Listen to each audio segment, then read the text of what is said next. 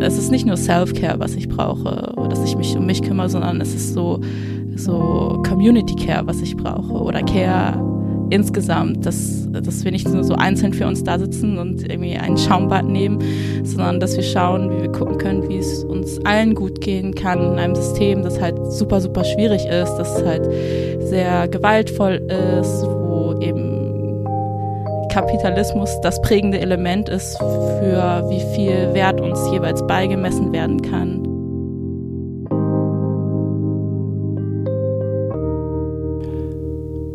Hallo und schön, dass ihr da seid bei Hast du alles? Ich bin Kuso und moderiere für euch diesen Podcast.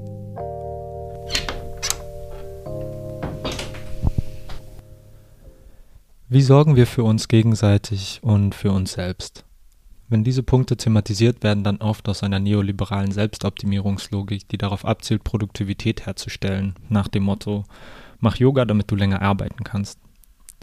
Praxen aus dem globalen Süden, die eigentlich möglich machen könnten, anders und dekolonial über Gesellschaft nachzudenken, werden verwässert, in Geschenkpapier eingepackt und mit dem Dauerrabattpreisschild als Achtsamkeit verkauft. Die Frage, wie es anders gehen kann, nimmt immer noch zu wenig Raum ein, auch wenn feministische, intersektionale und abolitionistische Analysen uns zeigen, dass diese Aspekte nicht als Add-on zur politischen Praxis gedacht werden können, sondern eben als zentral gedacht werden müssen. Das gilt für die Organisierung von Gesellschaft, welche Einrichtungen wir schaffen müssen, wie wir bestehende Institutionen verändern, aber auch eben für unser unmittelbares Umfeld und die Beziehungen, die uns am nächsten sind. Was sind Beispiele, an denen wir uns orientieren können, um langfristig in Bewegung zu bleiben? Auf der Suche nach Alternativen habe ich mit Chinan gesprochen. Chinan ist eine queere R, nicht-binäre R, neurodivergent Künstlerin, organisiert Community Spaces, mag Pandas und Schlafen. Chinan beschäftigt sich viel mit Mental Health, Trauma und Heilung und träumt davon, dass wir es schaffen, Community so aufzubauen, dass alle die Sicherheit, Fürsorge und Liebe bekommen können, die sie brauchen. Ich spreche mit Chinan über falsche Versprechen vom Wohlfahrtsstaat im Kapitalismus, wie wir Supportsysteme aufbauen, die außerhalb von Rechtsinstitutionen sind, was da Chancen und Grenzen sind, wie wir Strukturen aufbauen, die kleinen Supportsystemen Ressourcen geben könnten, wie viel Kapitalismus wir internalisieren und wie wir deswegen mit uns selbst umgehen. Wir sprechen über Zusammenhänge von Ableismus und Kapitalismus, wie wir aus so einem Mangel, ich habe immer zu wenig Mindset rauskommen und wieso Kuscheltiere wichtig sind. Für diejenigen, die den Podcast nicht kennen, ich habe vorher mit Chinan den Diasporasia Podcast gemacht und ich habe nur Gutes über Chinans Arbeit zu sagen. Ich habe von Chinan die letzten Jahre so unfassbar viel gelernt. Wir sind einen krassen Weg zusammengegangen. Ich freue mich, dass ihr ein Teil von diesem Weg auch hier in diesem Gespräch hören könnt. Ich hoffe, ihr lernt genauso viel wie ich und wünsche euch viel Spaß mit der Folge. Hey, ich sitze hier mit Chinan und ich habe mich so auf diese Folge gefreut, als wir, seit wir sie geplant haben. Danke, dass du hier bist. Danke, dass du mit mir sprichst. Voll gerne. Feels like old times. auf jeden Fall. Ich bin auch so ein bisschen aufgeregt, weil ich so lange nicht mehr gepodcastet habe. Aber ich freue mich richtig, richtig doll, dass wir zusammen diese Folge machen und auch, dass du dieses Podcast-Projekt gestartet hast. Jetzt habe ich, jetzt habe ich wieder einen neuen Lieblingspodcast, den ich nicht selber machen muss. oh. oh, richtig schön zu hören, danke. Wir sind ja bei Hast du alles? Und die erste Frage, die ich immer mit reingebe, ist, was braucht es gerade, woran fehlt es, wenn du auf soziale Bewegungen schaust, deine Arbeit, dein Umfeld? Ähm, also ich denke, wir brauchen insgesamt mehr Care, Community Care, Care-Systeme, die eben außerhalb vom Wohlfahrtsstaat und von so der typischen staatlich anerkannten Kernfamilie von Vater, Mutter, Kind. Ähm, genau, ich denke auch insbesondere seit, seit der Pandemie ist es nochmal sehr viel deutlicher geworden, wie schwierig es für so viele Leute ist, die eben nicht genug Care bekommen. Und sehr häufig, glaube ich, ähm, sind wir uns auch gar nicht so bewusst darüber, wie viel Care wir eigentlich brauchen und was da eigentlich noch alles sein kann und denken wir so, ja, ich kann das alles alleine, ich schaffe das alles alleine. Ähm, und ich bin stark genug und ich kann das. Ähm, Aber dass es ja auch gut ist, manchmal nicht stark sein zu müssen und sich mal ausruhen zu können und sich darauf verlassen zu können, dass andere da sind und einem helfen, einen supporten, ähm, sich um einen kümmern, wenn man es gerade braucht und gerade es nicht so gut schafft, das eigene Leben zu managen. Ähm, und genau, ich denke, dass so Community Care ein guter Ansatz ist, um auch so ein bisschen weg von so Isolation und so Self-Care zu kommen und dass einfach, ähm, genau, wir gute Support-Systeme haben, die wir aktiv gestalten ähm, und dass wir so ein bisschen mehr ähm, auch so Mental Health Struggles ähm, und Bedürfnisse in den Vordergrund von unserer politischen Arbeit rücken, ähm, dass wir eben auch dadurch nachhaltiger ähm, Bewegungen aufbauen können, nachhaltiger zusammen politische Arbeit machen können, nachhaltigere Communities aufbauen können, die eben so eine Basisstruktur für vieles sein können, was wir gerade brauchen. Genau, ja. Danke. Ich habe in den letzten Wochen gemerkt, wo ich wieder intensiver organisiert bin in so diesem ja, Politgruppenalltag mit Plenar und festen Gruppenstrukturen und so, mehr oder weniger, äh, Bündnisarbeit und so weiter, dass ich schon jetzt nach knapp zehn Jahren oder sowas so sehr an einem Punkt war, wo ich nicht wusste, ob und wie lange ich das eigentlich machen kann. Und für mich steht ganz klar fest, dass ich das machen will, solange ich irgendwie in der Lage dazu bin ähm, was auch immer das heißt, aber wo, also es ist diese Arbeit, die nächsten Jahrzehnte auch braucht und die Frage uns ja auch irgendwie mit dieser Reihe nachhaltiger Aktivismus, was wir mit Diasporasia gemacht haben, sehr beschäftigt hat.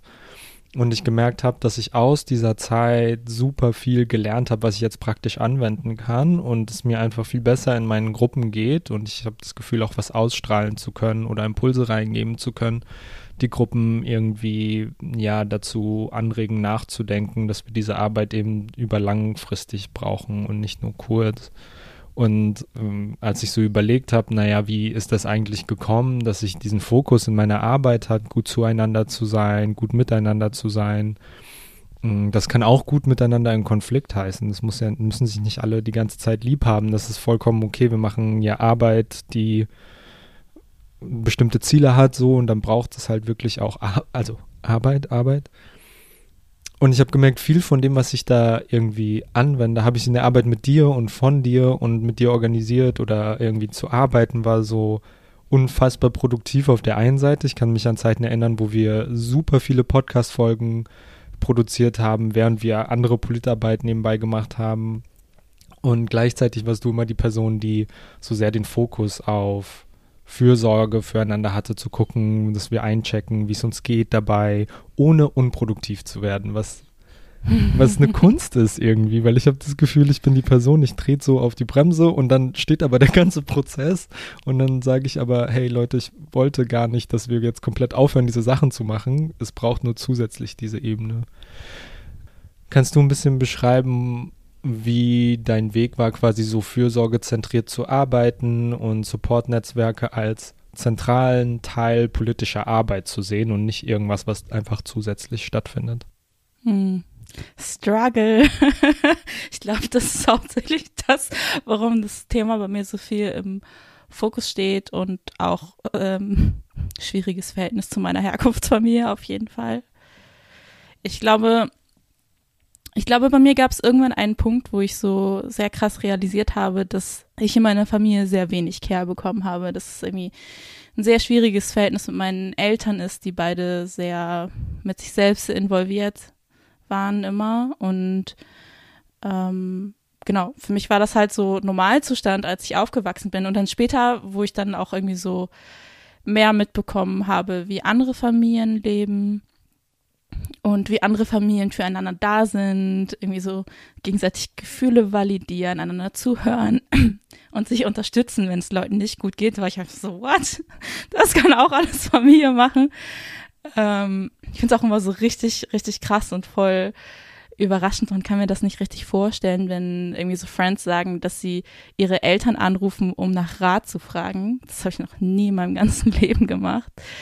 Ähm, und ich glaube, insbesondere so in Therapie war das ein sehr langer Prozess, auch zu merken, okay, es gibt voll viele Sachen, die ich von zu Hause nie richtig gelernt habe, wie ich meine Emotionen reguliere, wie ich damit umgehe, wie es mir schlecht geht, wenn es, wenn es mir schlecht geht, wie ich da für mich sorgen kann. Ähm und dass ich wirklich gemerkt habe, dass so eine riesengroße Lücke und mir geht es die ganze Zeit sehr schlecht und ich weiß nicht genau, was ich machen kann und es gibt einfach so viele Sachen, die wir eigentlich alle in unserer Kindheit lernen sollten, um irgendwie uns gut, gut zu entwickeln, gut heranzuwachsen. Und dass mir da voll viel gefehlt hat und dass ich mich so aktiv jetzt dann nachträglich damit beschäftigen muss, wie ich ähm, das lernen kann, damit ich mich gut um mich kümmern kann. Und dann kam irgendwann so der Sprung zu, es ist nicht nur Self-Care, was ich brauche, dass ich mich um mich kümmere, sondern es ist so, so Community Care, was ich brauche oder Care insgesamt, dass, dass wir nicht nur so einzeln für uns da sitzen und irgendwie ein Schaumbad nehmen, sondern dass wir schauen, wie wir gucken können, wie es uns allen gut gehen kann in einem System, das halt super, super schwierig ist, das halt sehr gewaltvoll ist, wo eben Kapitalismus das prägende Element ist für wie viel Wert uns jeweils beigemessen werden kann. Also was so Produktivität angeht, dass wir die ganze Zeit leisten müssen und so weiter und so fort. Und dann ähm, die, dieser Punkt, wo ich merke, okay, ich kann das, ich kann das gar nicht. So, ich bin nicht so verwertbar, wie das System mich eigentlich gerne verwerten würde. Ähm, und dann da zu schauen, okay, was, was brauche ich denn stattdessen? Was kann irgendwie eine Alternative dazu sein? Sehr viel meiner politischen Arbeit kommt davon zu gucken, was ich eigentlich brauche. das ist sehr oft einfach so ein Ding, okay, ich brauche das und das und das gibt es nicht. Deswegen muss ich das organisieren und deswegen stecke ich da meine Kraft rein. Deswegen tausche ich mich mit vielen Leuten drüber aus und merke, okay, es fehlt sehr vielen Leuten da dran und da ist einfach eine sehr große Lücke. Und ich würde gar nicht mal sagen, als du mich angefragt hast für dieses Thema, dachte ich so, oh Gott, was kann ich denn dazu sagen? Ich struggle eigentlich die ganze Zeit mit diesem Thema Care und das ist irgendwie sehr schwierig. Ähm, aber dass ich, genau, dass es auf jeden Fall ein sehr langer Prozess ist, sich damit auseinanderzusetzen und dass wir jetzt quasi so eine kleine Momentaufnahme machen von, was jetzt gerade Gedanken dazu sind, aber dass sich das eben auch sehr schnell immer noch weiterentwickelt und verändert und dass ich auf jeden Fall nicht so die Lösung für alle Sachen habe, sondern dass es die ganze Zeit ein Versuchen ist, irgendwas anders zu machen und rauszufinden, was gut funktionieren kann. Ich habe so viele Punkte, an die ich anknüpfen wollen würde. Hau raus. Gerade diese, dieser Punkt, den du zu Anfang gesagt hast, dass wir in einem System leben, was darauf beruht, dass Dinge nur Wert haben können, wenn es Ausbeutungen vorher gab. Mhm. Es ist so erfrischend gewesen, ein anderes Mindset irgendwie im politischen Organisieren zu haben mit dir, weil das war so, es, es ist vollkommen egal, ob wir jetzt das Podium irgendwie organisieren, wie irgendwie die nächste Aktion läuft oder so. Es ist gut, was wir machen, solange wir es irgendwie machen. So, und es gibt so eine Art von mh, mm, Handlungsfähigkeit, die mit viel weniger Druck funktioniert, als ich sie in anderen Kontexten kenne. Mm, das, ja, so auf einer Gefühlsebene einfach voll schön, was das mit Leuten machen kann und was es eigentlich uns konkret anbieten kann ja, und selbst als wertvoll und selbst als ja, wertvoll irgendwie anzusehen in unserer politischen Arbeit. Das war sehr schön. Aus Transpositionierung, transnichtbinäre Positionierung kommen eben unfassbar viele dieser Impulse nicht, weil irgendwas in den Genen oder irgendwas ist, was so alle gleich macht. Ich glaube, wir sind halt so verschieden wie Gesellschaft selbst.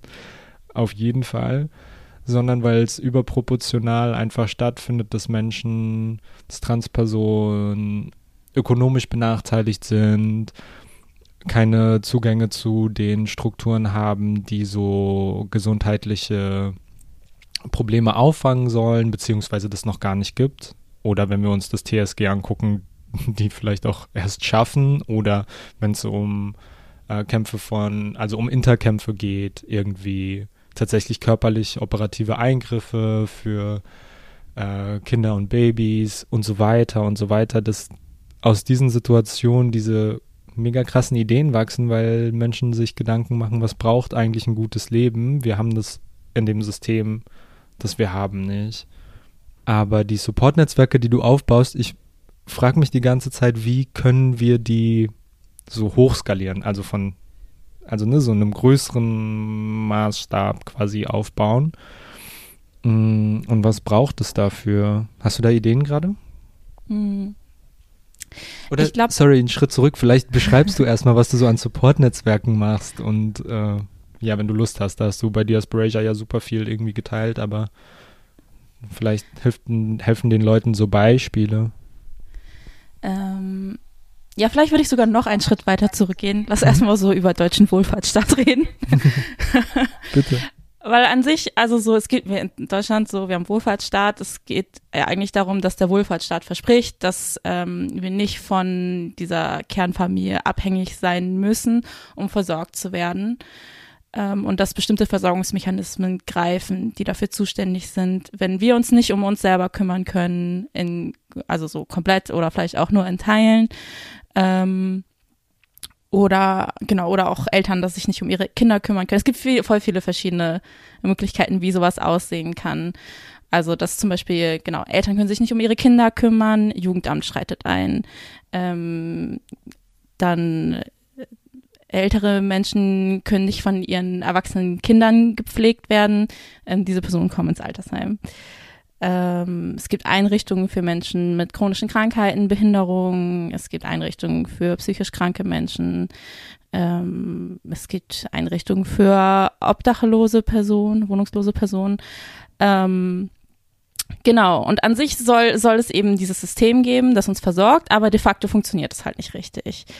Ähm, voll viel von diesen Einrichtungen sind ähm, super problematisch, reproduzieren ähm, Diskriminierungsstrukturen, Gewaltstrukturen, sind sehr entmündigen. Wenn du hingehst und sagst, hey, ich brauche Hilfe, dann ist voll oft, voll oft die Option einfach nur, okay, ich gebe alle meine komplette Autonomie ab, meine Selbstbestimmung ab, meine Handlungsmacht ab ähm, und da, dann wird alles so für dich geregelt und du hast da eigentlich kaum Möglichkeiten zu sagen, so, "Mm, das möchte ich nicht oder ich brauche irgendwie einen Teil davon, aber nicht alles und diese Bedingungen passen mir nicht, sondern du wirst dann einfach nur noch so zu einem ja, ein Problemfall quasi, der gelöst werden muss. Und dass du eben so schnell wie möglich dazu gebracht werden sollst, auch wieder produktiv zu sein für die Gesellschaft. Das heißt, dieses ganze System vom Wohlfahrtsstaat, was wir haben, ist eigentlich sehr stark im Kapitalismus verankert. Das ist quasi wie so ein Pflaster, das draufgeklebt wird. Der Kapitalismus verursacht Ungerechtigkeit und Probleme und Wohlfahrtsstaat soll das kompensieren. Aber er hält damit eben auch den Status quo und auch eben das, ähm, es hauptsächlich darum geht, im Kapitalismus wieder funktionsfähig zu sein. Das ist auf jeden Fall ein Problem und das andere Problem ist eben auch, dass das eben nur in manchen Bereichen geht. Ähm, also und dass dann halt trotzdem immer noch dieses dieses Bild von einer staatlich und rechtlich anerkannten Ehe oder Familie ähm, als einfach so eine Institution da ist und greifen soll, wie zum Beispiel, dass äh, wie eben verheiratete Personen Steuern zahlen, wie zum Beispiel auch Krankenversicherungen über solche Familienkonstellationen ablaufen und so weiter.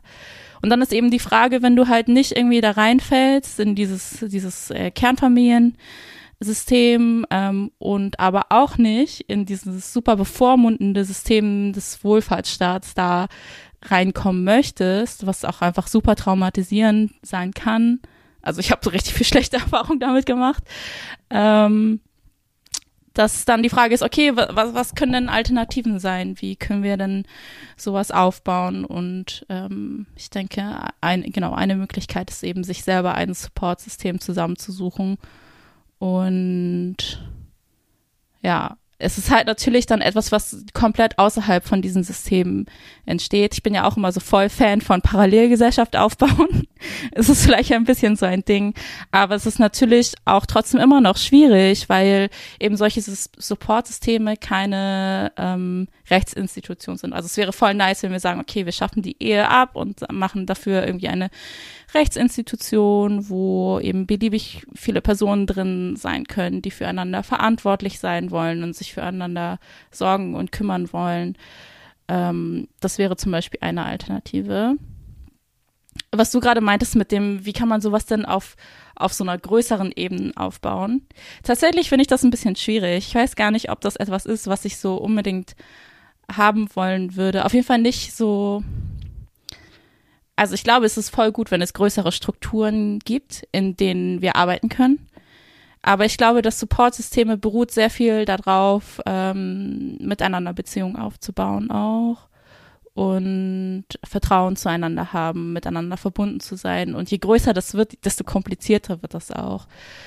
Und für mich kann ich mir das, glaube ich, zum Beispiel nicht so gut vorstellen, zu sagen, okay, wir machen jetzt ein richtig, richtig riesengroßes Supportsystem, ähm, sondern ich stelle mir das eher vor, wie wir bauen eine Struktur auf, ähm, in denen es einfacher ist, dass ganz viele verschiedene kleine Supportsysteme existieren können und dass diese großen Strukturen uns die Ressourcen geben, dass die kleinen Supportsysteme gut funktionieren können. Weil voll oft ist es auch so, dass kleine Supportsysteme gut funktionieren, wenn genug Ressourcen da sind. Aber was machen wir, wenn wir kleine Supportsysteme haben, wo es nicht genug Ressourcen gibt? Und dann ist es halt voll gut, wenn es eine größere Struktur gibt, die da greift und die da unterstützen kann. Ähm, und zu dem, was du eben meintest, mit wie, wie sowas konkret aussieht, das können halt zum Beispiel irgendwie eine Gruppe an Friends sein, ähm, aber muss auch nicht. Und hauptsächlich geht es darum, dass halt eine Person, die sagt, okay, ich brauche Support, es gibt viele Sachen, die bekomme ich gerade nicht gut alleine hin, dass da geschaut wird, okay, was für Personen habe ich in meinem Umfeld, wer hat Kapazitäten, wer könnte mir helfen, mit wem habe ich eine gute Beziehung, die irgendwie sehr vertraut ist und wo ich sehr viel Vertrauen zu habe, wo ich irgendwie auch mich vulnerabel zeigen kann, weil dieses zu sagen, ich brauche Unterstützung, ich kriege das gerade allein nicht mehr hin, ist eben auch etwas, was sehr viel Verletzlichkeit bedeutet. Das ist halt sehr schwierig, auch diesen Schritt zu machen und dann auch noch zu gucken, okay, was, was brauche ich gerade überhaupt? Was sind meine Bedürfnisse? Wie kann ich die äußern? Wie können die erfüllt werden? Das sind halt voll viele kleine Schritte, die auch erstmal für sich selbst gemacht werden müssen, um zu gucken, okay, was, was brauche ich überhaupt? Was ist da überhaupt da? Und dann im nächsten Schritt dann zu schauen, wie kann ich das umsetzen? Oder auch, wenn ich damit struggle, mir ein Supportsystem aufzubauen, wer kann mir dabei helfen, das zu machen?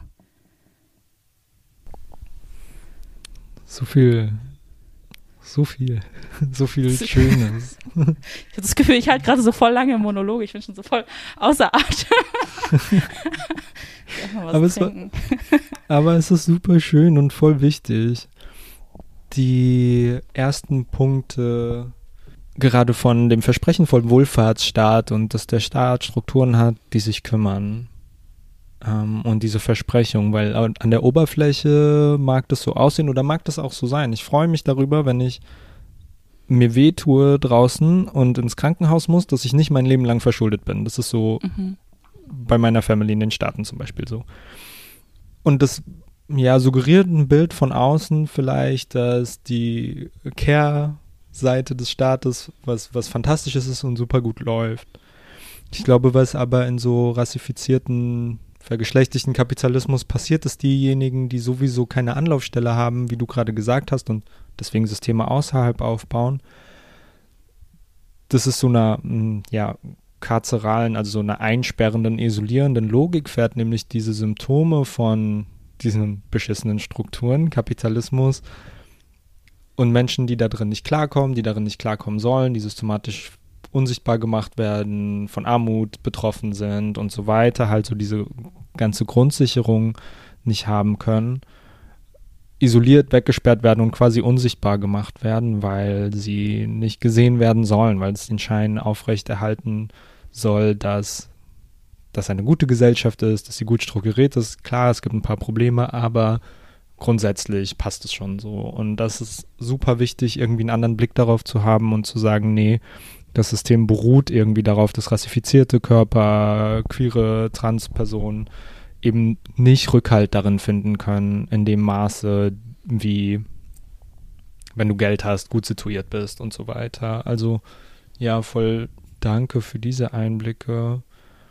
Mm, und ich finde es super wichtig, dass du gesagt hast, dass diese eine Lösung dafür vielleicht gar nicht, also dass du so schwierig findest, weil ich glaube, ich erwische mich auch oft bei Ansätzen, die eben genau dieser Logik folgen, so dieser Gefängnislogik von, okay, es gibt ein Problem, dann gibt es eine Lösung und das gilt für alles. wie heißt das? So Mützen, wo immer draufsteht, one size fits all oder so. dass, ja. dass das halt nicht funktioniert, weil Menschen und die Bedürfnisse und was sie brauchen so unterschiedlich sind. Ja, ich glaube, also so, wenn es darum geht, so Care-Systeme aufzubauen, was halt auch voll im Weg steht, ist nicht nur, was Kapitalismus strukturell gemacht hat und wie die Strukturen sind, in denen wir leben, sondern auch, wie viel Mindfuck-Kapitalismus einfach bedeutet. Mhm. Also so, wie viel Kapitalismus wir internalisiert haben und wie wir mit uns selber umgehen. Und dazu gehört zum Beispiel sowas, ähm, zu denken wie, ja, ich kann mich erst ausruhen, wenn ich alle Arbeit fertig gemacht habe. Oder ähm, ich kann nur Hilfe annehmen, wenn ich weiß, dass ich auch genauso viel Hilfe zurückgeben kann. Das ist halt auch voll so ein großes Ding. Ich glaube, das war auch sehr lange irgendwie so ein Thema bei mir, weil ich ich hatte so eine Phase, ich glaube, da, da haben wir auch gepodcastet, wir haben ja sehr viel über Boundaries geredet beim Podcast. Ich glaube, das war so meine absolute Boundary-Phase, wo ich mich damit beschäftigt habe. Ähm, und ich habe da auch sehr viel von Instagram gelernt. Aber Instagram ist halt auch so eine Plattform, wo diese ganzen Konzepte sehr verkürzt dargestellt werden. Und da ging es halt sehr viel auch darum, so, okay, lass dich nicht ausnutzen, so, das sind Red Flags, eins, zwei, drei, und dann kommen da so verschiedene Sachen und dann steht dann halt auch so, ja, ähm, wie viel bekommst du zurück aus deinen Beziehungen und so weiter. Und das habe ich irgendwie sehr krass verinnerlicht, weil es auch für mich in dem Moment einfach sehr wichtig war, zu gucken, okay, wie viel gebe ich die ganze Zeit, kann ich überhaupt so viel geben? Dafür war es auf jeden Fall sinnvoll, dass ich mir darüber Gedanken gemacht habe. Aber was ich dabei auch irgendwie sehr stark internalisiert habe, ist dieses Ding von, ähm, ich kann nicht nach Hilfe fragen, wenn ich weiß, dass ich gerade nichts geben kann und auch in der Zukunft wahrscheinlich nichts geben werden kann, weil es mir einfach nicht gut genug geht, weil ich nicht die Kapazitäten habe, weil ich nicht die Energie habe. Und das ist einfach dazu geführt hat, dass ich mich sehr viel auch ähm, zurückgezogen habe und sehr viel isoliert habe, wenn es mir nicht gut ging. Ähm, und was jetzt so mit der Pandemie habe ich mich angefangen, viel mehr mit Ableism zu beschäftigen, weil irgendwie so chronische Krankheiten, die ich habe, viel präsenter geworden sind und so viel mehr meinen Alltag beeinflusst haben. Und ja, ich habe sowieso das Gefühl, so während der Pandemie sind so viele schlimme Sachen die ganze Zeit passiert und ähm, mir ist da auf jeden Fall auch bewusst geworden, dass ich eigentlich mehr Care brauche, als ich habe. Ähm, aber dass ich die ganze Zeit das Gefühl hatte, okay, ich kann nicht so richtig danach fragen, weil so, ich fühle mich die ganze Zeit so, als würde ich Leute ausnutzen, wenn ich danach frage und nichts zurückgeben kann. Ähm, und genau, diese Beschäftigung mit Ableismus hat mir voll viel dabei geholfen, einfach ähm, zu sehen, dass das auch voll viel mit Kapitalismus zu tun hat, dass ich die ganze Zeit denke, okay, ich muss auch so im, im wie ich Care gebe, wenn ich Care bekomme, voll produktiv sein. Ich muss das auf jeden Fall leisten können. Ich muss die ganze Zeit leisten. Ich muss die ganze Zeit irgendwie Sachen geben können. Ähm, sonst bin ich es auch nicht wert, Care zu bekommen. Ähm, und ja, dass das einfach irgendwie so ein sehr großer Punkt ist, wie wir miteinander umgehen.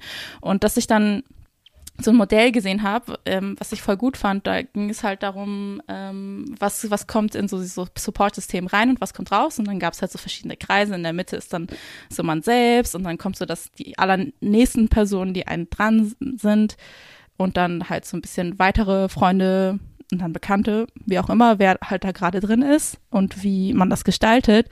Und das halt so, dann gab es so Pfeile, so wo gehen Sachen rein und wo gehen Sachen raus. Und zum Beispiel so Care, Support, alles Mögliche geht halt rein. Und ähm, so Dump geht raus quasi.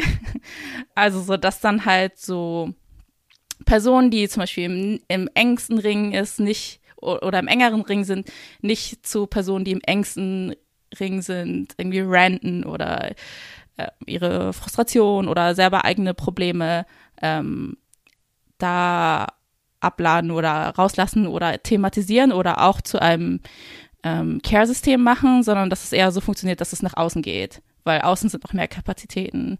Und dass es gar nicht so ein Ding sein muss von, das geht rein und das Gleiche muss wieder rauskommen, sondern dass alle gucken können, okay, ähm, die und die Person braucht gerade Support, ich möchte der Support geben, ich brauche aber eigentlich auch Support, aber das muss nicht die gleiche Person machen, sondern ich kann andere Leute haben, die vielleicht nicht in so einer belastenden Situation sind, wie gerade die Person, ähm, um die ich mich kümmern möchte, sondern dass ich gucken kann, okay, das kann woanders kommen. Das heißt, Beziehungen müssen gar nicht immer so sein, dass es immer so, alles muss gleich aufgewogen werden, wie viel in Beziehungen rein und raus kommt, sondern dass es hauptsächlich darum geht, okay, wo bekomme ich das, was ich brauche, wo bekomme ich, dass sich auch um mich gekümmert wird? Und wer kann das gerade machen, wo ist es gerade okay, ohne dass Leute über ihre eigenen Grenzen gehen müssen und auch eben von so, so bestimmten Beziehungsskripten loszulassen. Dass so zum Beispiel die Person, keine Ahnung, mit der ich in einer romantischen Beziehung bin, sollte das auf jeden Fall machen. Das ist ja auch irgendwie so eine übliche Vorstellung von, wie sich gegenseitig kümmern aussehen soll. Und ähm, dass es eben auch sein kann, okay, ich kümmere mich um die Person, mit der ich in einer romantischen Beziehung bin, aber die Person kann sich nicht gut um mich kümmern. Deswegen ähm, schaue ich, wo ich das Bedürfnis irgendwie woanders gedeckt bekomme. Und das heißt nicht, dass es irgendwie dann eine schlechte Beziehung ist mit meiner romantischen Beziehungsperson, sondern ähm, dass es gerade einfach so ist, wie der Kapazitätenstand ist, der Ressourcenstand ist und dass es nicht schlecht sein muss. Sondern dass es, solange, solange es einem gut dabei geht, ist alles okay alle Bedürfnisse und deine ganzen Gefühle und was du brauchst auf so wenig Punkte auszulagern, macht, glaube ich, auch so einen Druck auf dich selbst und auf die anderen Personen oder anderen Personen, die das alles auffangen müssen. Und ich kenne das von mir, vor allem auch im Politgruppenkontext, wo ich so denke, okay, diese Gruppe muss alles sein. Es gab eine Zeit, da wollte ich, da wollten wir zusammenziehen, da wollten wir so einen Café aufmachen, da wollten wir Interventionen auf der Straße und alles zusammen. Und wow, bin ich froh, dass wir das nicht gemacht haben. Ähm, nicht, dass es nicht all diese einzelnen Sachen braucht, so auf jeden Fall, aber sich das alles in einer Gruppe gerade zu holen und dann bist du auch noch Friends mit den allen und dann haben Leute irgendwas miteinander unter, innerhalb dieser Gruppe so. Es war einfach, ha, diese Beziehungen waren so überladen mit Sachen ähm, und Erwartungen und Druck. Ähm, genau, dass ich froh bin, irgendwie andere Vorstellungen gerade für meine Politik, Politik dafür zu haben. ja, ich hatte früher auch immer so die Vorstellung, diese Traumvorstellung von so einer Freundschaftsgruppe zu haben, wo alle miteinander Friends sind. Aber letztendlich habe ich das gar nicht und es ist auch gar nicht schlimm. Ich glaube, es ist halt so, es ist wie, also ich glaube, in meinem Kopf hat das so denselben Stellenwert von, wenn ich mir so früher überlegt habe, wie ich so verheiratet bin und in so einem Haus wohne mit Garten und so weiter.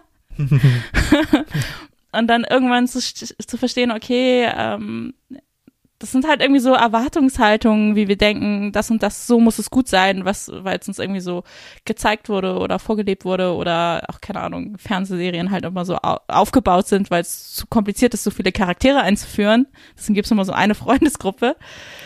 Ähm, aber dass es ja gar nicht heißen muss, dass das die beste Lösung für mich ist und dass so das das einzige ist, womit ich glücklich sein kann. Ich glaube, ich habe da früher einfach immer so voll viel projiziert, dass das so die Lösung ist. Und dann wird es mir super gut gehen, alles ist toll, aber dass es ja auch gar nicht so ist, sondern dass es vielmehr ja auch ein so ausprobieren, ausverhandeln ist, aktiv irgendwie auch ähm, ja, Beziehungen gestalten und das kann in Formen kommen, die man vorher nicht erwartet hat und Formen, die vielleicht auch nicht so etabliert sind und dass das trotzdem super erfüllend sein kann.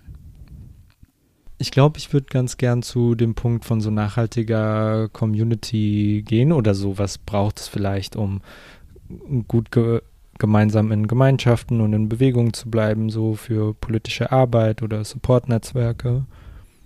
Mhm. Ich erinnere mich an ein Interview von Tyson Janka Porter, so ein richtig krasser, ähm, ja, sowohl irgendwie an Unis angedockt, aber viel irgendwie so Community Activism aus indigener Perspektive in North Queensland, glaube ich.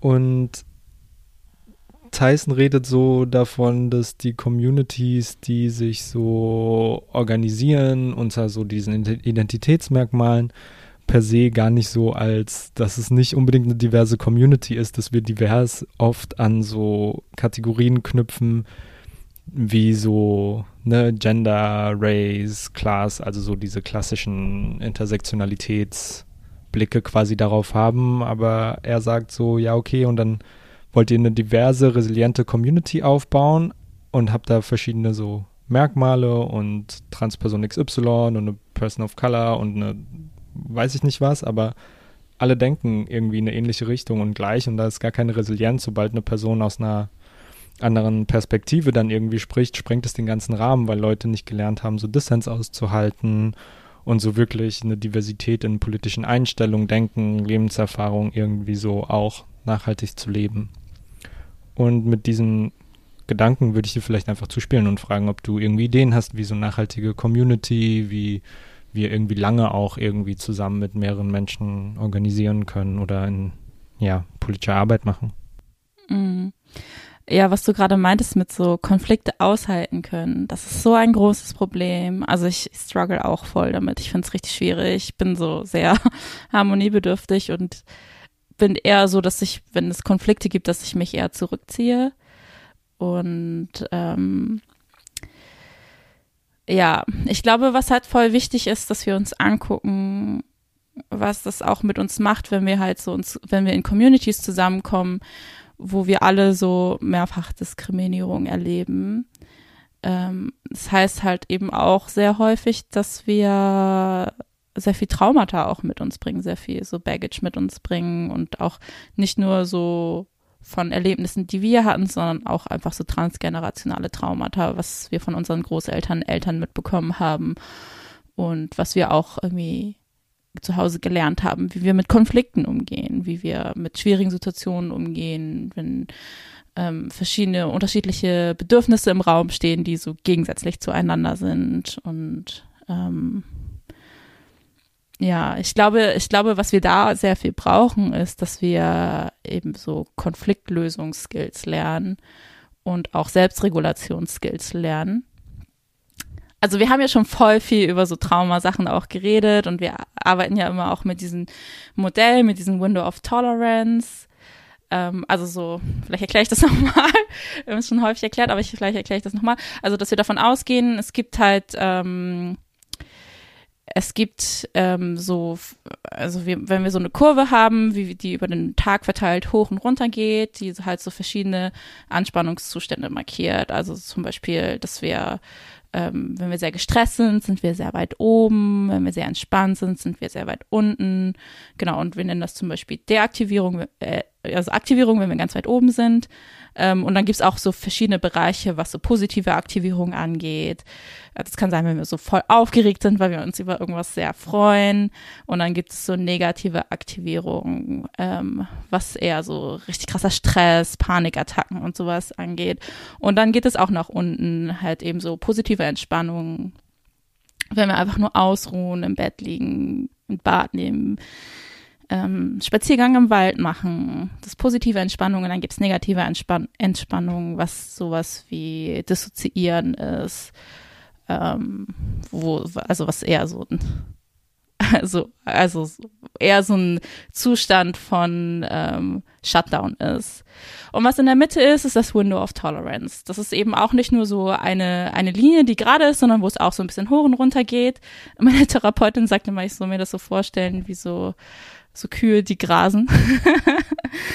ähm, einfach so happy ihr Life leben, manchmal so ein bisschen weiter oben, manchmal ein bisschen weiter unten, es geht ein bisschen hoch und runter und es ist vollkommen okay, das ist Window of Tolerance, da geht es uns gut, da können wir die Emotionen, die da sind, gut verarbeiten. Ich glaube, was eben sehr häufig passiert, ist, dass wir halt nicht richtig lernen, wie wir gut regulieren können, wenn wir irgendwie zu weit oben oder zu weit unten sind. Und ich glaube, dass eben Konflikte etwas ist, was uns sehr schnell in so einen Aktivierungsbereich bringt, der sehr schwer aushaltbar ist. Und dass wir häufig die Skills nicht gelernt haben, wie wir damit umgehen können.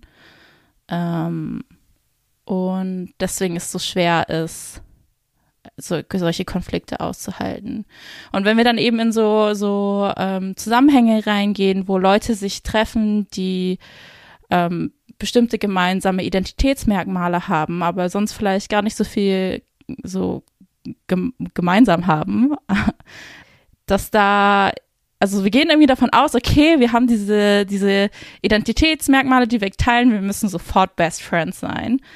Und dass wir dann ähm, sehr schnell irgendwie so eine Nähe und Vertrautheit auch haben, die wir sonst gar nicht haben, wenn wir einfach so random Menschen treffen.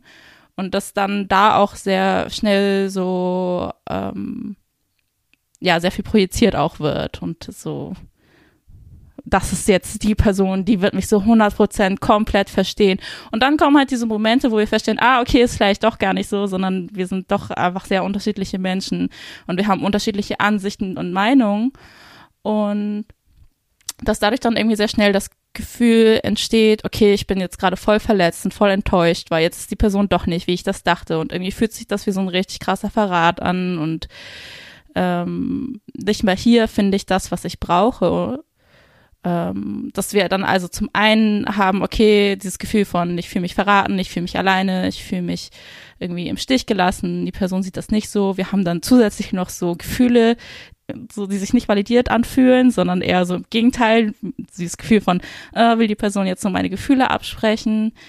Ähm, und einfach so viele enttäuschte Erwartungen und es kommt einfach so super, super viel zusammen. Und dann natürlich auch noch so voll viele Verletzungen von davor, die gar nichts mit dieser Person zu tun haben, aber die irgendwie in dieser Situation auch noch hochkommen, weil wir alle tragen einfach sehr viele Verletzungen auch mit uns mit. Und dann steht halt dieses ganze, dieses ganze Chaos im Raum, in mir und es fühlt sich so schlimm an. Und in solchen Momenten ist es einfach so sehr schwer auch zu separieren von, okay, was ist jetzt was? Ist die andere Person daran schuld, dass ich mich jetzt so fühle? Oder hat die Person vielleicht einfach nur so ihre eigene Wahrheit für sich in dem Moment gesprochen, aber irgendwie kann ich das gerade nicht akzeptieren. Und ich glaube, was wir brauchen, ist einfach wirklich so die Skills, mehr, mehr, mehr zu verstehen, was in uns eigentlich passiert, weil ständig werden wir so viel überflutet von Gefühlen, wir wissen gar nicht, was passiert gerade in uns. Ähm, und ich denke, da, da, da sind halt voll große Lücken auch von, wie wir damit besser umgehen können und wie wir mehr aufeinander zugehen können und wie ähm, Bedürfnisse, die nicht erfüllt werden, nicht bedeutet, dass die andere Person direkt schlecht ist, sondern dass wir schauen können, okay, ähm, irgendwie habe ich was erwartet und das war es nicht, aber ist jetzt auch nicht die Schuld der anderen Person, sondern ähm, dass ich vielleicht auch schaue, okay, wie kann ich das Bedürfnis anders erfüllen und wie kann ich trotzdem mit der Person sein und wohlwollend sein und die Komplexität der ganzen Person sehen und gleichzeitig auch für mich da sein und sehen, okay, meine Gefühle sind auch komplex und das ist schwierig für mich, aber ich muss die Person deswegen nicht hassen. Unsere Gefühle stehen nicht in Konkurrenz, sondern unsere Gefühle dürfen beide da sein. Ich glaube, das ist halt auch einfach sehr wichtig. Aber es ist einfach auch schwierig. Also so, ne, das ist jetzt natürlich so Theorie. So sollte es sein. Und dann bist du in dieser Situation und dann ist es eben auch sehr schwierig, das aushalten zu können. Und ich glaube, da können wir sehr viel noch lernen. Hm. Durchatmen zum Beispiel. Ja, ich bin auch die ganze Zeit so. ich, hab, ich war gerade auch so richtig lange krank und ich habe das Gefühl, ich habe so voll so Probleme zu atmen und bin die ganze Zeit so am Reden, Reden, Reden und dann habe ich so Momente, wo ich merke so, oh, ich atme gar nicht richtig, deswegen darfst du jetzt mhm. reden und ich lehne mich so ein bisschen zurück und atme erstmal. Okay. Und eine Einladung an alle, die gerade zuhören, checkt vielleicht gerade, wie ihr sitzt. Was machen so die Wangen? Was machen die Zähne? Ähm, berühren die sich so und warum, genau, warum reden oder fange ich jetzt an, darüber zu sprechen? und zwar, weil, äh, wie wir auch im Diasporasia Podcast zusammen angeleitet haben, sind Körperübungen und die Körper mit reinzuholen einfach super wichtig und vielleicht so ein ba paar Background-Infos dazu. Die Trennung von Körper und Geist ist eine koloniale Trennung, die ganz vielen verschiedenen Ebenen zu tun hat. Und zum einen wurde so theoretisiert, dass vor allem schwarze Körper weniger schmerzempfindlich sind, weniger auf Reize reagieren können außen. So tolle Ethnologinnen haben dann so genau ganz schreckliche Sachen geschrieben. Und es wurde quasi eine bestimmte Art von Taubheit in Körper eingeschrieben, in rassifizierte Körper. Und die Abtrennung quasi von dem rational denken können und sich selber nicht mehr spüren können, ist was, ohne das Kap Kapitalismus gar nicht funktionieren kann. Wenn ich auf meinen Körper höre, durchatme, gucke, wie müde ich bin oder so, dann kann ich nicht so viel arbeiten, wie es notwendig ist. Und deswegen beruht Kapitalismus eben auf so einer Trennung. Plus, wenn es um Geschlecht geht, und das hat mit dem Kolonialismus zu tun, wurde gesagt, dass Gesellschaften, in denen eine eindeutige Einteilung von Mann und Frau sichtbar quasi lesbar, nicht vorhanden ist, das sind quasi weniger zivilisierte Gruppen. So wurde das quasi festgeschrieben in Lehrbücher. Und das heißt, diese ganzen ne, eingeschriebene Taubheit, gewaltvoll eingeschriebene geschlechtliche Binarität war eine super Rechtfertigung, quasi um Körper zu kolonisieren, zu unfreier Arbeit zu zwingen, quasi Menschen als Ressourcen weiter auszubeuten, so. Und diese Trennung auf einer ganz anderen Ebene haben wir verinnerlicht, weil wir nicht so richtig auf unseren Körper hören können, wenn wir arbeiten, weil wir es nicht gelernt haben, so oder weil ich das nicht gelernt habe. Ich spreche von einem Wir, was es gar nicht gibt. Ähm, und Bessel van der Kolk ist so ein Traumaforscher, mit dessen Definition von Trauma ich nicht so übereinstimme, aber er gibt voll viel cooles, spannendes Wissen rein, wenn es darum geht, unsere Körper darin zu verstehen. Mm, das Buch auf Deutsch heißt Verkörperter Schrecken, auf Englisch The Body Keeps the Score. Und was passiert nämlich in diesen Situationen, wo wir so überaktiviert sind, wo wir in einen dissoziativen Zustand kommen, ist, dass ein Teil unseres Gehirns, die Amygdala, ist gar nicht so wichtig gerade, aber ein Teil des Gehirns funktioniert, was so sehr auf diese primären Funktionen reduziert ist. Also un unsere Atmung ist schnell und flach. Es ist so ein sehr aktivierter ja, Fight, Flight oder Freeze-Modus. Mit rationalen Denken kommen wir da nicht raus. Also ich habe ein bisschen, weiß gar nicht, wer hier so zuhört, aber sehr viel darüber gesprochen, wie viel und täglich und sehr lange ich so mit so Panikattacken zu tun habe. Und klar weiß ich, wenn die Tür hinter mir zugeht in, in der Bahn, dass, dass ich da nicht sterben werde. Das, das ist ja meinem rationalen Denken 100%ig klar, bringt mir aber herzlich wenig gerade, weil mein Körper vollkommen abgeht. Und es liegt daran, weil da, wo dieses rationale, kognitive, whatever Denken im Gehirn stattfindet, vor allem nicht nur vorne links, so ungefähr, wenn ihr euch das Gehirn vorstellt wie so eine Walnuss, äh, ganz schlecht nur mit dieser Amygdala verbunden ist. Das heißt, ich habe gar nicht so einen richtigen Zugriff, wenn ich mir dann Sachen rational erklären will, darauf, was mein Körper macht. Und was die beiden Teile verbindet, das nennt Van der Kolk so den Kamm der Achtsamkeit. Das ist so quasi diese Mitte der Walnuss. Und das funktioniert über den Körperspüren. Ich habe im ersten, in der allerersten Folge auch gesagt, dass ich diesen Ring, den ich von Chinan habe, immer dabei habe. Und es ist lustig, weil wir beide, ich sehe den bei Chinan gerade beim Aufnehmen und ich habe den auch gerade an. Ähm, die Verbindung herstellen zwischen dem, was wir quasi kognitiv verstehen können und dem, was die Amygdala als quasi Traumareaktion mit unserem Körper macht. Deswegen ist die Einbindung von Körper in Workshops, Workshop-Kontexten, in Plenumskontexten und so super wichtig, um eine Praxis zu leben, die ganzheitlicher ist als wir sitzen alle in unserem Plenumsraum und dann reden wir einfach nur über die Welt. Hm, können wir über Körper super wichtige Zugänge finden, nachhaltig zusammenzuarbeiten und gut durch Konflikte durch können, weil klar ist der Modus dann aktivierter, aber wenn wir kurz mal innehalten, rausgehen, uns reorientieren und sagen, heute ist ein Tag von 365 dieses Jahr, morgen ist ein anderer, das hier ist eine Situation, ich versuche meinen Körper gerade zu spüren. Wir super wichtige Tools haben, um danach weiter in ein Gespräch zu kommen und nicht irgendwie den Kontext komplett verlassen zu müssen. Jetzt habe ich so einen kleinen Monolog gehalten, der gar nicht geplant war. Aber du hast gesagt, du willst dich zurücklehnen und nicht reden und ich war so, oh mein Gott, meine Chance zu sprechen. Ja, voll gut. Ja, ich habe ein bisschen Pause gemacht. Tatsächlich habe ich auch ein bisschen gegoogelt währenddessen, weil als du Bessel van der Kolk äh, erwähnt hast, hatte ich irgendwie so in meinem Kopf, dass da irgendwas mit dem war. Also ich habe das Buch The Body Keeps the Score auch gelesen in Auszügen und habe da auch viel mitnehmen können und viel gelernt, aber hatte irgendwie so im Kopf, dass da irgendwas war, das irgendwie so äh, dass er irgendwie so abusive war und so, hab's gerade noch mal gegoogelt. Auf jeden Fall gibt's ähm, so mehrere Anschuldigungen, was so ähm, Abuse am Arbeitsplatz angeht, aber weil ich hatte, als ich das zum ersten Mal mitbekommen hatte, war ich direkt so, äh, okay, ich finde es richtig schwierig, wenn das halt so eine Person ist, die sich voll viel mit Trauma beschäftigt und dann irgendwie sowas hochkommt, ähm, macht irgendwie so ein schwieriges Gefühl beim Lesen auf jeden Fall. Hm. Ja, wollte ich nur mal kurz sagen. Ja, voll wichtig, danke.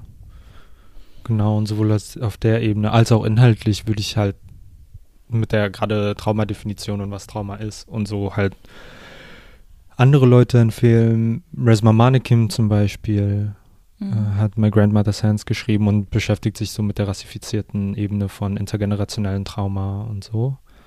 Mhm.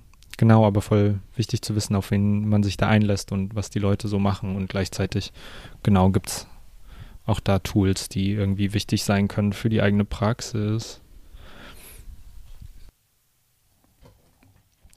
Ja, ich glaube, wir können halt einfach ewig noch über dieses Thema reden.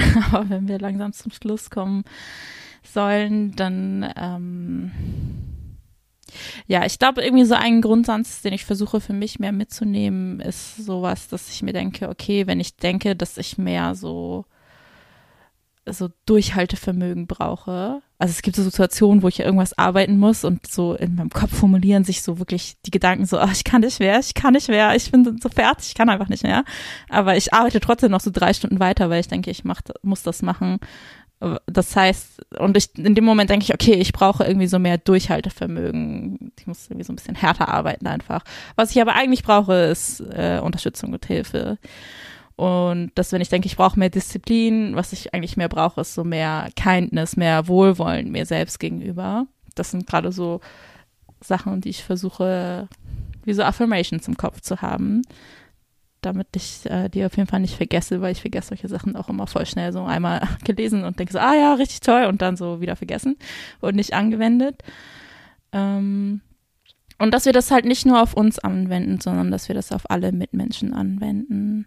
Also ich habe das auch voll häufig, vor allem in Situationen, wo ich mich nicht um meine eigenen Boundaries kümmere und halt irgendwie zu viel mache und dann sehe, wie andere Leute nicht so viel machen, denke ich immer so, äh, okay, was soll das? So kannst du nicht mal so mehr machen, kannst du nicht mal so deinen deinen ähm, Beitrag leisten? Und dass es dann nicht heißt, okay, die andere Person, die andere Person ist faul, die andere Person ist schlecht, ist egoistisch, sondern ähm, dass ich eben mehr so Mitgefühl auch mit anderen Personen habe, dass ich und Wohlwollen auch habe, dass ich davon ausgehe, okay, Leute haben ihre eigenen Boundaries. Wenn sie nicht mitmachen und nicht können, dann können sie nicht. Und ich vertraue darauf, dass das so ist, ohne das irgendwie in Frage zu stellen. Und ähm, dass ich Hilfe brauche, ist nicht Schuld der anderen Person, sondern dass wir vielleicht eher gucken können, wo können wir diese Hilfe herbekommen und dass es nicht die ganze Zeit so ein, so ein Scarcity-Mindset ist, also so ein Mangel, Mangel,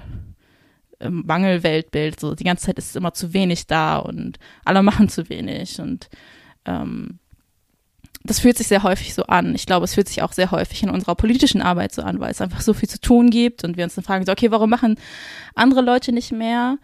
Ähm, und dass ich denke, die Lösung ist nicht, sich gegenseitig zu schämen und zu sagen, so, hey, du musst mehr machen, was soll das, sondern die Lösung ist eher zu gucken, ähm, wie können wir unsere Ressourcen besser umverteilen? Und wo gibt es diese Ressourcen überhaupt? Und gehe ich davon aus, diese Person muss diese Ressourcen haben, zum Beispiel, weil die Person weiß ist und dann stellt sich heraus, okay, die Person hat aber diese Ressourcen gar nicht, weil es andere Faktoren gibt, ähm, so dass es gar nicht so ist, wie es ist und alle Menschen sind komplex und ich mache die ganze Zeit irgendwelche Vermutungen und denke, okay, ja, aber die Person ist weiß, die Person muss diese Ressourcen haben. Ähm, aber individuell kann es trotzdem, trotz dieser Privilegien, auch anders aussehen. Ähm, also konkret, um es konkreter zu machen, ist so abstrakt, wenn ich sage, okay, die Person muss irgendwie mehr Zeit haben und mehr Energie haben, um die und die Arbeit zu machen.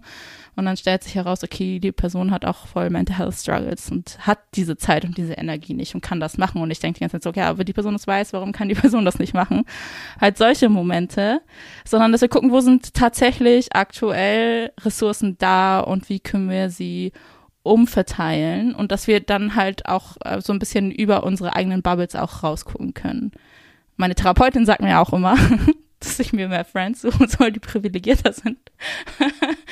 Weil sie das Gefühl hat, dass irgendwie in meinem, meinem ähm, Freundinnenkreis irgendwie haben wir alle sehr ähnliche Positionierungen. Und ich glaube, das ist etwas, was ich auch sehr lange so aktiv so gestaltet habe, aber wir sind alle einfach die ganze Zeit fertig. Wir sind einfach richtig, richtig fertig. Und dann halt in solchen Kreisen Supportsysteme aufbauen, ist richtig, richtig schwierig. Und es fühlt sich die ganze Zeit so an, es ist nicht genug da.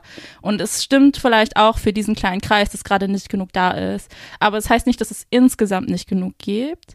Und dass wir dann einfach schauen, wie können wir, wie können wir irgendwie dran arbeiten, dass wir die so Sachen, die es überall eigentlich gibt, mehr so verteilen, dass eben Leute, die es gerade brauchen, auch erreicht und dass sie es auch eben haben können. Das ist halt voll die schwierige Aufgabe. Ähm, aber ich glaube, dass es eben auch sehr zentral dafür ist, wie wir dafür sorgen können, dass Sachen besser werden, wie es uns besser gehen kann und so weiter. Mm, ja ich hatte das auch voll viel, als so die Pandemie angefangen hat.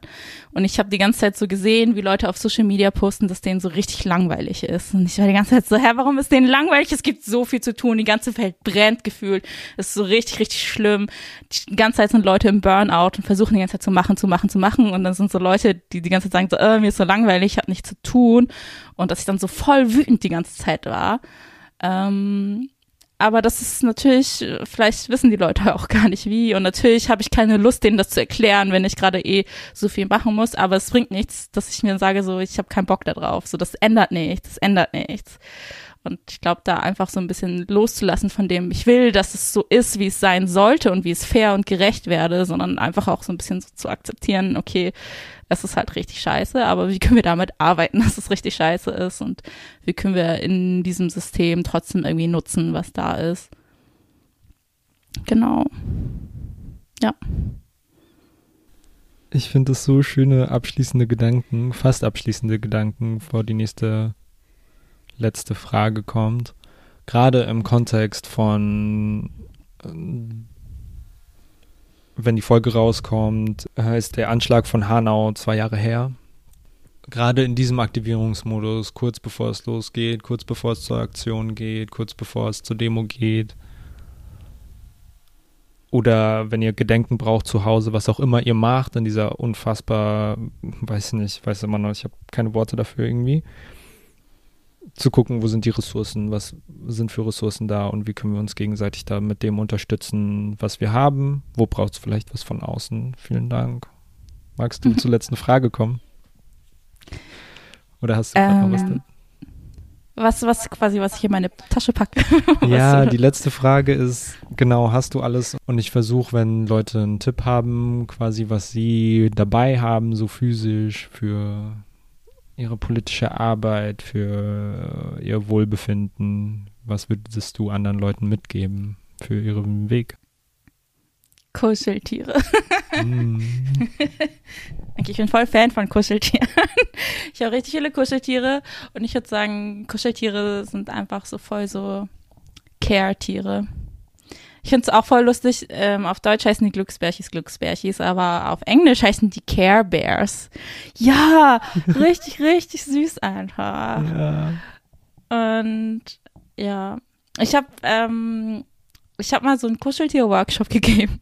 das war richtig gut. Ich würde sowas voll gerne öfter machen, falls ihr irgendwie so Gelder habt, könnt ihr mich anfragen für einen Kuscheltier-Workshop. Auf jeden Fall geht es darum zu gucken, okay, also es ist, würde ich sagen, ein sehr so ähm, Low-Level Mental Health Workshop, wo es eben darum geht zu gucken, okay, so was sind meine, wer sind meine Kuscheltiere, wie sind die für mich da? Und wie können die auch Teil von Care sein, weil ich glaube schon, dass es auch voll wichtig ist, ähm, so für Beziehungen. Okay, ich habe das Gefühl, wenn ich das jetzt so podcaste, klingt das alles so richtig, richtig weird. Und meistens ähm, versuche ich das gar nicht so viel rauszulassen, wie Kuscheltier-obsessed ich bin. Aber, aber ich habe tatsächlich in so einem Scene mal gelesen, wo es auch so voll viel um Trauma geht, dass es voll für viele Leute hilfreich ist oder ein guter Einstieg ist, in, zu lernen, wie es sich anfühlt, safe zu sein und safe Beziehungen aufzubauen. Erstmal Beziehungen aufzubauen, die nicht mit Menschen sind ähm, wenn da sehr viele Verletzungen mit anderen Menschen passiert sind. Und dann ging es halt darum, das können zum Beispiel mit Bäumen sein oder irgendwie mit Haustieren oder mit Orten, aber eben auch mit Kuscheltieren. Und ich fand das einfach so richtig, richtig schön. Ähm, Ja, und bin auf jeden Fall dafür, Kuscheltiere zu destigmatisieren, dass Kuscheltiere nur für Kinder ist, weil ist einfach nicht so. Und ich finde es voll schön, dass seit der Pandemie sich so richtig viele Friends Kuscheltiere geholt haben. Ich verschenke auch immer richtig gerne Kuscheltiere. Wegen dir, ich wollte gerade sagen. das ist mein Kuscheltierfluenz.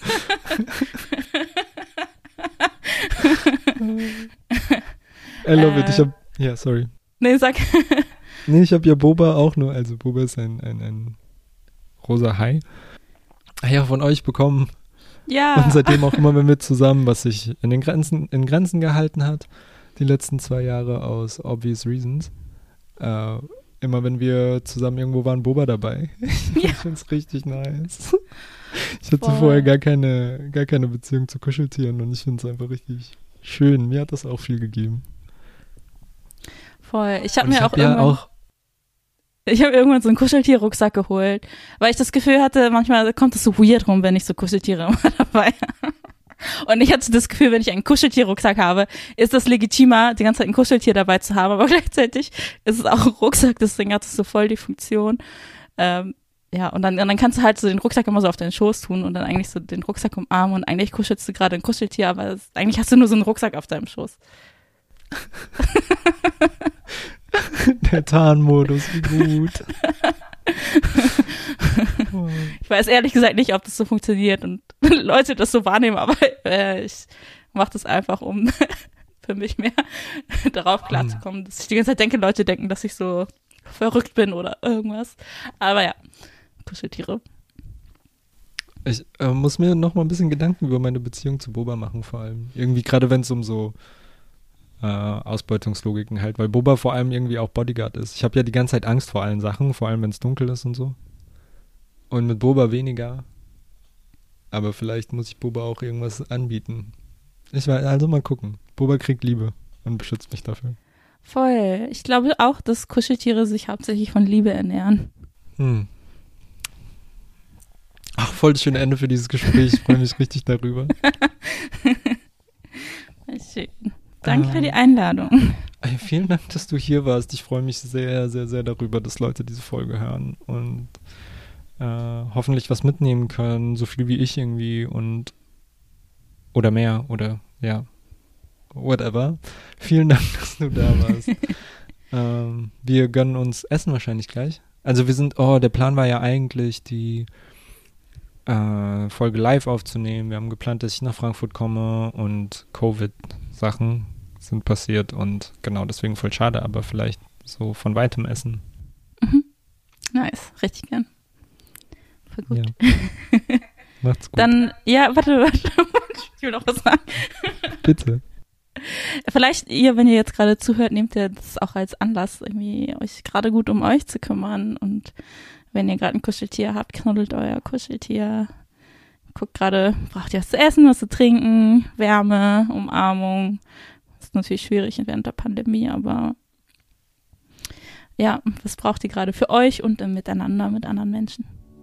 Wenn es an Umarmung fehlt, dann holt euch ein Kuscheltier und umarmt das Kuscheltier ist richtig schön. Ja.